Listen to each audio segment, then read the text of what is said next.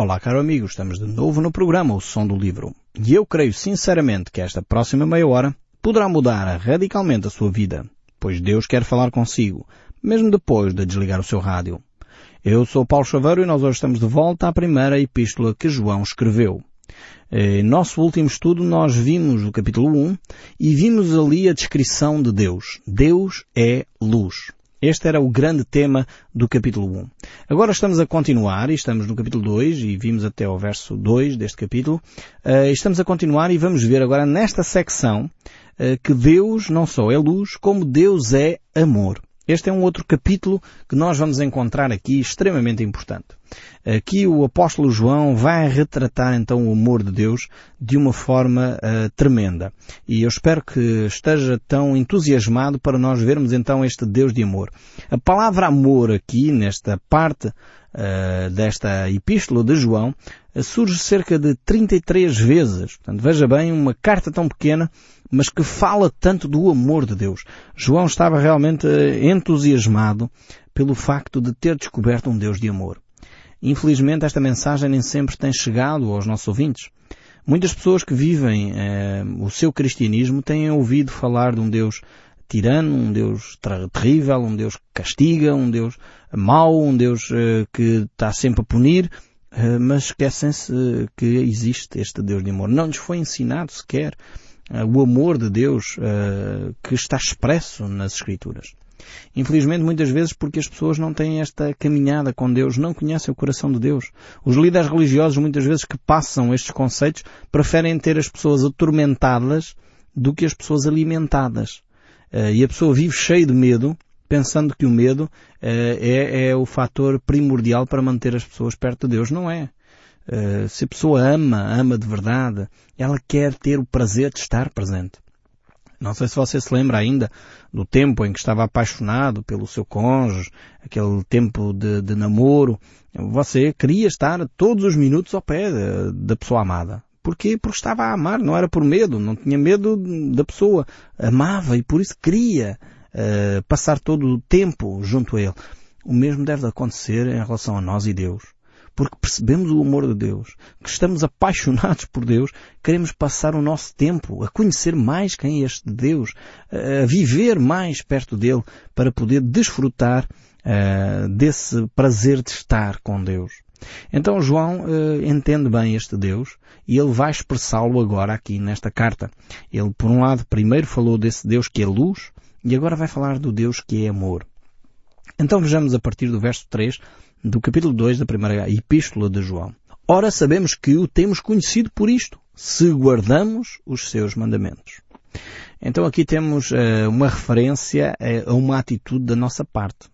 Uh, dizer que conhecemos a Deus e depois vivemos a nossa vida como queremos, uh, ele já disse isso no, no capítulo anterior, isso é mentir.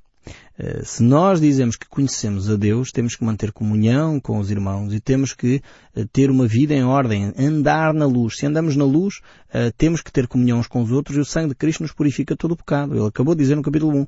E agora no capítulo 2 ele vai reforçar esta ideia ao dizer se de facto nós o temos conhecido, e isso é manifesto se nós o conhecemos ou não, se guardarmos os seus mandamentos. Mas a que mandamentos primeiramente Deus está a referir? Eh, primeiro temos que perceber, será que ele agora está a dizer para nós voltarmos à lei do Antigo Testamento e começarmos a guardar todas as leis que lá estão escritas? Guardar o sábado, uh, guardar uh, aquelas leis cerimoniais todas que, que, que estão expressas no Velho Testamento, do sacrificar os animais, da circuncisão, aquelas leis todas, os famosos Dez Mandamentos. Será que é disto que, que a Palavra de Deus está a referir-se? E é isso que nós vamos tentar ver então o que é que Jesus nos está aqui a querer ensinar. Quais são os ensinos básicos que Cristo nos dá aqui. Ora, sabemos que temos eh, conhecido por isto se guardarmos os seus mandamentos. Por isso é importantíssimo nós então vermos o que é que é os mandamentos que Ele nos deixou. Eh, nós não devemos esquecer que o apóstolo está a escrever esta epístola em primeiro lugar para proteger os cristãos das heresias eh, do gnosticismo. Eu não sei se você está relembrado o que, é que eram os gnósticos. Os gnósticos eram aqueles que amavam o conhecimento. Eram pessoas que pretendiam ter a sabedoria como alvo de vida. Eh, eles achavam que tinham um conhecimento superior a todas as outras pessoas e por isso enchiam-se de orgulho e arrogavam-se dos detentores da verdade. E o apóstolo João vai então falar à igreja eh, para manifestar a importância mais do que amar o conhecimento, amar a Cristo. Conhecer a Cristo. Mais do que simplesmente viver para conhecer o conhecer, ele queria que nós vivêssemos para conhecer a Cristo. Cristo é o maior conhecimento que nós podemos adquirir. E Cristo realmente ele tem um estilo de vida que nós devemos imitar. E então quem conhece a Cristo não tem inveja. Quem conhece a Cristo não alimenta orgulho.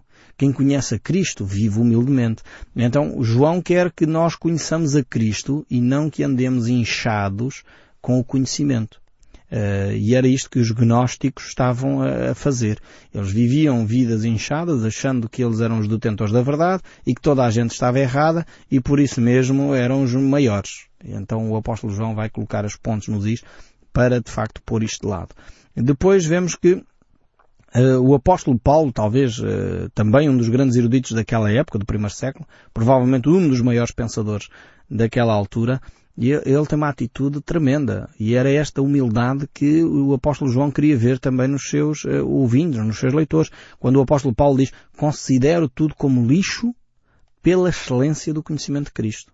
Cristo realmente era, era uh, o auge do conhecimento. Se nós queremos desenvolver conhecimento, então uh, fixemos a nossa atenção na pessoa de Deus. Aliás, foi isso que Jesus disse, quem me vê a mim vê o Pai. Eu e o Pai somos um. É realmente quem conhece a Cristo conhece a Deus. Uh, e por isso não podemos desprezar Cristo nas nossas reflexões, dizendo que Ele é um Deus menor, ou dizendo que Ele é um profeta, ou dizendo que Ele foi um bom homem. Estamos a diminuir a pessoa de Cristo. Cristo é Deus feito carne, Deus feito homem, e habitou entre nós e nós vimos a glória uh, do unigênito do Pai. Então é, este é o desafio das Escrituras para nós.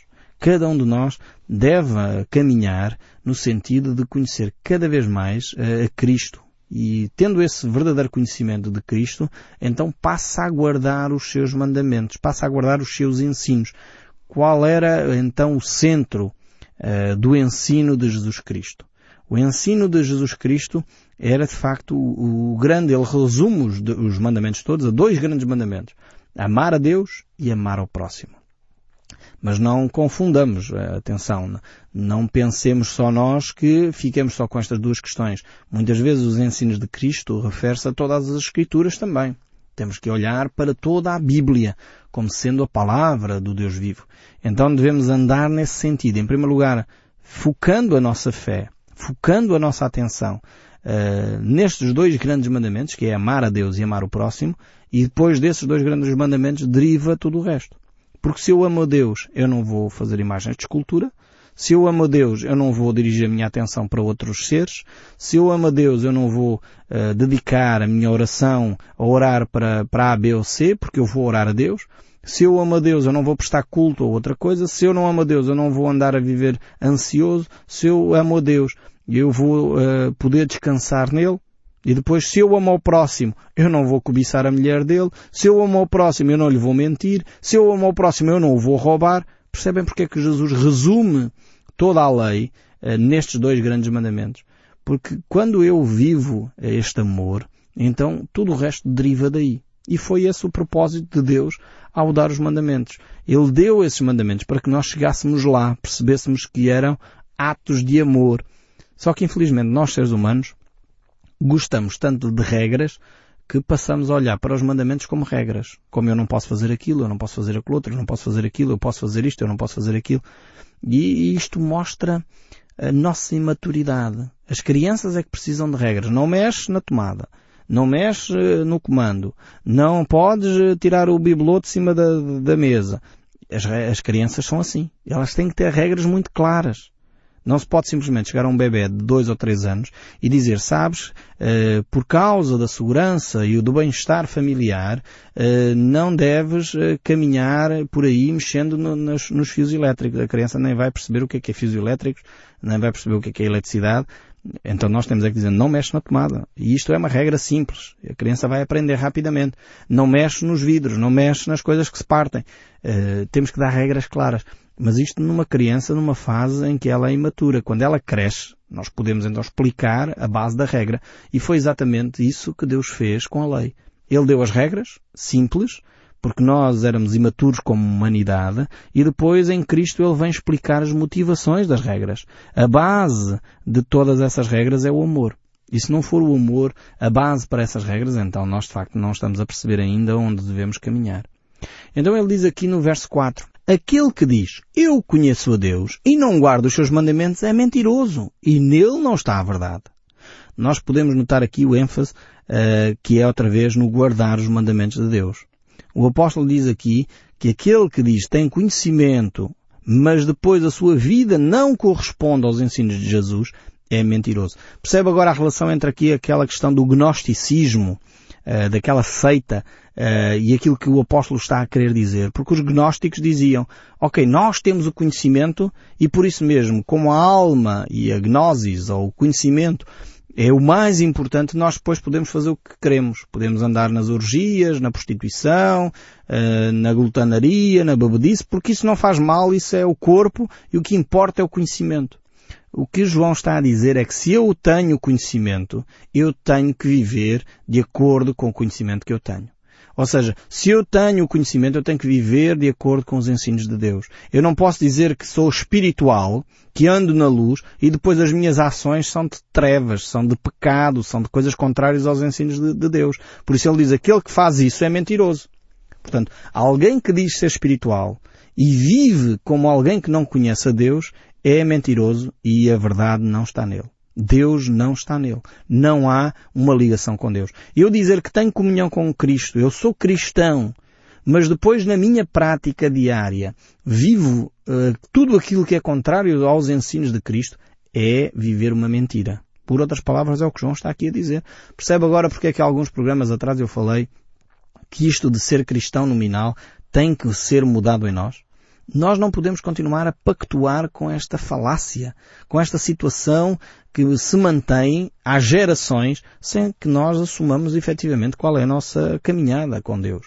Ou somos cristãos e assumimos que somos cristãos e por isso vivemos dentro dos padrões de Deus, ou não somos cristãos e é preferível admiti-lo. E aí se calhar é mais simples até para nós. Não andarmos com esta ideia de que eu sou cristão, mas depois eu não vivo o que Cristo diz. Continuo a mentir, a murmurar, a roubar, a enganar e afinal de contas, não, não, eu sou cristão. Ah, sim, sim, sim, eu sou cristão é nominal. Mas o que é, que é ser cristão nominal? É ter um nome de cristão e depois fazer o que me apetece?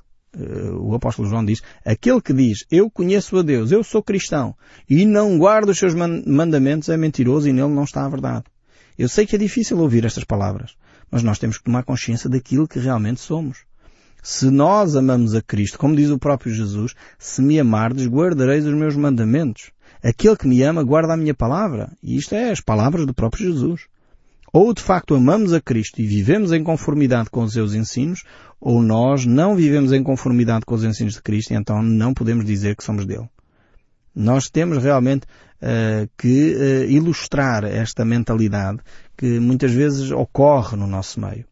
Uh, esta ideia de cumprir regras e fazer as coisas por amor.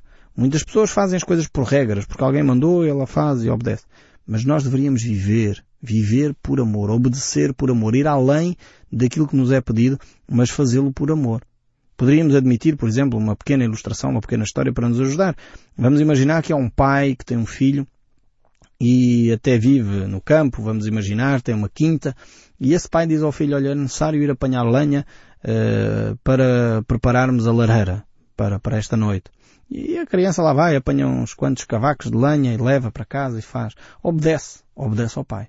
Mas entretanto o seu pai está doente. E é necessário fazer mais coisas. O pai está de cama, não pode ir tratar dos animais. E a criança, sem que o pai tenha dito nada, vai naturalmente, porque não quer sobrecarregar a sua mãe, não quer sobrecarregar a sua família, vai naturalmente, por amor aos seus pais, e vai fazer o trabalho que é necessário ser feito. E isto por amor. E esta é a grande diferença entre fazer o trabalho porque há uma regra, há um mandamento que nos foi dado, e fazer um trabalho porque amamos os nossos, uh, os nossos familiares. Fazemos porque queremos que eles fiquem bem. Uh, não precisaram de pedir, não houve necessidade de estabelecer a regra, mas ele faz com a motivação certa, trabalha arduamente. Então esta é a grande diferença também para nós cristãos. É a grande diferença entre obedecer a um mandamento que está escrito a Deus diz para não roubar, eu não roubo. Deus diz para não adulterar, eu não adultero. Mas entretanto ando a magicar com, com a esposa do meu amigo e com o marido da minha amiga a fazer uh, fantasias na minha cabeça. Temos que parar com isso. É exatamente aqui que Deus quer trabalhar no nosso ser e é aqui que é ser cristão. É quando nós vivemos em conformidade com os ensinos de Deus. Vivemos em conformidade com aquilo que Ele coloca diante de nós. E é aqui que o desafio de Deus se transforma uh, realmente numa marca para cada um de nós. Mas muitas vezes as pessoas preferem ter as regras. Então vêm dizer, ah, mas será que é correto um cristão uh, ir a uma discoteca? Será que é correto um cristão fumar? Será que é correto um cristão beber? Será? E queremos é a lista das regras. Quando nós deveríamos perceber que se isso não glorifica a Deus, se isso não é em conformidade com a palavra de Deus, não agrada a Cristo, então não deveríamos fazer, independentemente de ser correto ou não. Uh, aliás, o apóstolo Paulo tem uma frase que eu acho que deveria ser um mote para todos nós. Tudo me é lícito, diz ele, mas nem tudo me convém. Ou seja, tudo me é lícito. Eu posso fazer tudo, desde que não seja contrário às orientações de Deus, tudo me é lícito. Mas nem tudo me convém. Há coisas que eu até poderia fazer, como cristão, mas se isto vai ser pedra de tropeço para alguém, então essa pessoa, se ela vai ficar escandalizada pelos meus atos, eu vou procurar não fazer. Percebe a diferença? Se eu estou a viver uma situação eh, em que, vamos imaginar, eu não tenho problemas nenhums em comer um bom bife e, e etc. Mas se eu estou com um grupo de pessoas que se diz vegetarianos e lá nas convicções deles acham que é importantíssimo só comer vegetais por isto e por aquilo, faz bem à saúde, Ok, então eu não vou escandalizar aquela pessoa, não vou ser pedra de tropeço para ela, não tem problema nenhum em comer uma refeição só de vegetais. A mesma coisa se pode aplicar uh, às bebidas alcoólicas. Uh, se a pessoa sabe que beber um copo à refeição, e um copo não é de litro, não é? Um copo daqueles pequenos, ok, consegue controlar e não tem um problema com o alcoolismo, mas entretanto há uma pessoa que não sabe controlar. E ele diz, ok, então vou beber sumo, não tenho que, ou beber água não tenho que beber, porque para mim o álcool não é problema. Percebe? É, nem tudo me convém. Há coisas que não me convém fazer, independentemente de serem corretas ou erradas. Não é errado beber um copo à refeição. É errado beber um copo se for de um copo de litro, não é? Uh, mas se for só um copo normal daqueles pequenos, não tem mal. Uh, mas eh, se isso constitui um problema para outra pessoa, já não convém. Eu já não posso fazer, já vou ser pedra de tropeço, eu já não devo fazer. Então, tudo me é lícito, mas nem tudo me convém. Em vez de estarmos a estabelecer aqui uma série, posso fazer isto, posso fazer aquilo, não posso fazer aquilo outro, e aí a, a, vida espiritual passa a ser uma lista de regras que eu ando com ela a verificar se posso ou não posso fazer isto. Em vez disso eu deveria pensar, isto constitui um agrado a Deus? Deus vai ficar agradado porque eu estou a fazer isto? Ou Deus vai ficar triste quando me ver nesta situação? O meu irmão vai ser edificado por aquilo que eu estou a fazer ou isto vai ser uma pedra de tropeço para ele? Vai ficar escandalizado. Estas são as grandes normas que devem reger a nossa vida. Eh, é por isso que eh, Deus, em Cristo Jesus, quando, quando Jesus estava a ser batizado, aquela frase lindíssima que Deus Pai diz acerca do Filho, Eis o meu Filho amado, em quem me comprazo, em quem tenho prazer. Porquê? Porque Jesus procurava fazer a vontade do Pai, procurava agradar a Deus. E esta deve ser a motivação das nossas ações. É por isso que Jesus dizia a certa altura, a minha comida e a minha bebida é fazer a vontade do meu Pai que está nos céus. Este deve ser o mote da nossa vida. Então a grande questão que eu devo colocar não é se ir ao cinema está certo ou errado, se ir a uma discoteca está certo ou errado, se fumar está certo ou errado. É óbvio que há coisas que são erradas e fazem mal ao nosso organismo, deveríamos banir da nossa vida. Uh, mas a, pergunta primordial é, isto agrada a Deus? Deus fica satisfeito por eu estar a fazer isto? E certamente muitas das coisas que nós fazemos, se calhar, íamos deixar de fazer só respondendo simplesmente esta pergunta. Isto agrada a Deus? Mas vamos voltar aqui ao texto bíblico e ler o verso 5 ainda.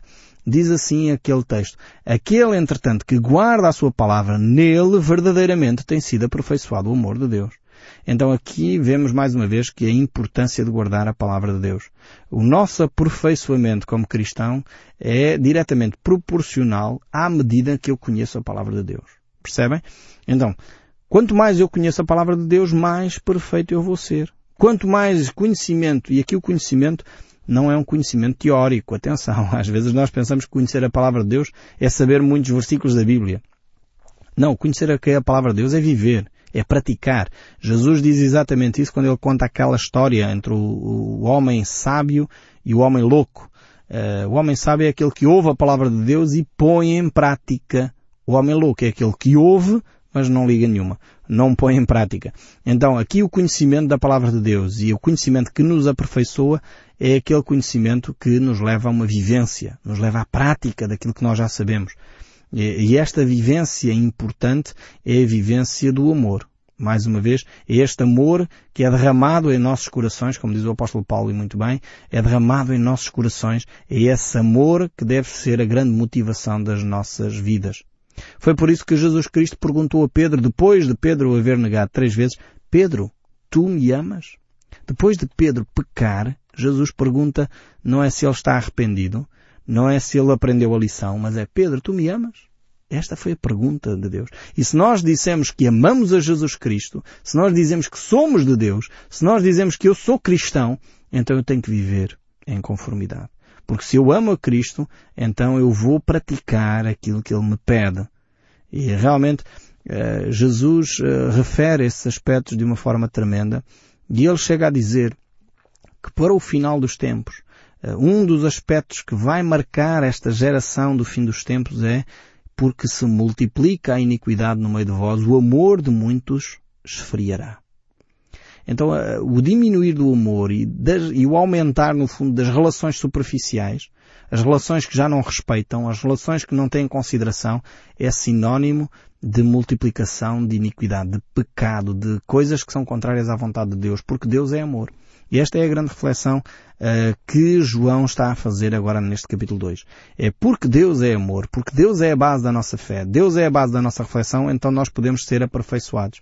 Aquele que diz que permanece nele, este deve também andar assim como ele andou, diz o verso 6. Porque realmente se nós andamos uh, uma vida, caminhamos numa direção e não estamos a caminhar na direção que Cristo caminhou, então ainda não percebemos o coração de Deus. Por isso ele diz ainda no verso 7, Amados, não vos escrevo um novo mandamento, senão um mandamento antigo, o qual desde o princípio tivestes. Este mandamento antigo é a palavra que ouvistes. Este é o desafio de Deus. E que palavra é esta? Amai-vos uns aos outros. Este é o grande mandamento que Deus deixa para nós. Amar a Deus e amar o próximo. E quando nós vivemos estes dois grandes mandamentos, estamos a caminhar para mais próximo de Cristo, para mais comunhão com Deus e para conhecer o coração do nosso Senhor e Salvador. E eu espero sinceramente que o som deste livro continue a falar consigo, mesmo depois de desligar o seu rádio. Que Deus o abençoe ricamente e até ao próximo programa.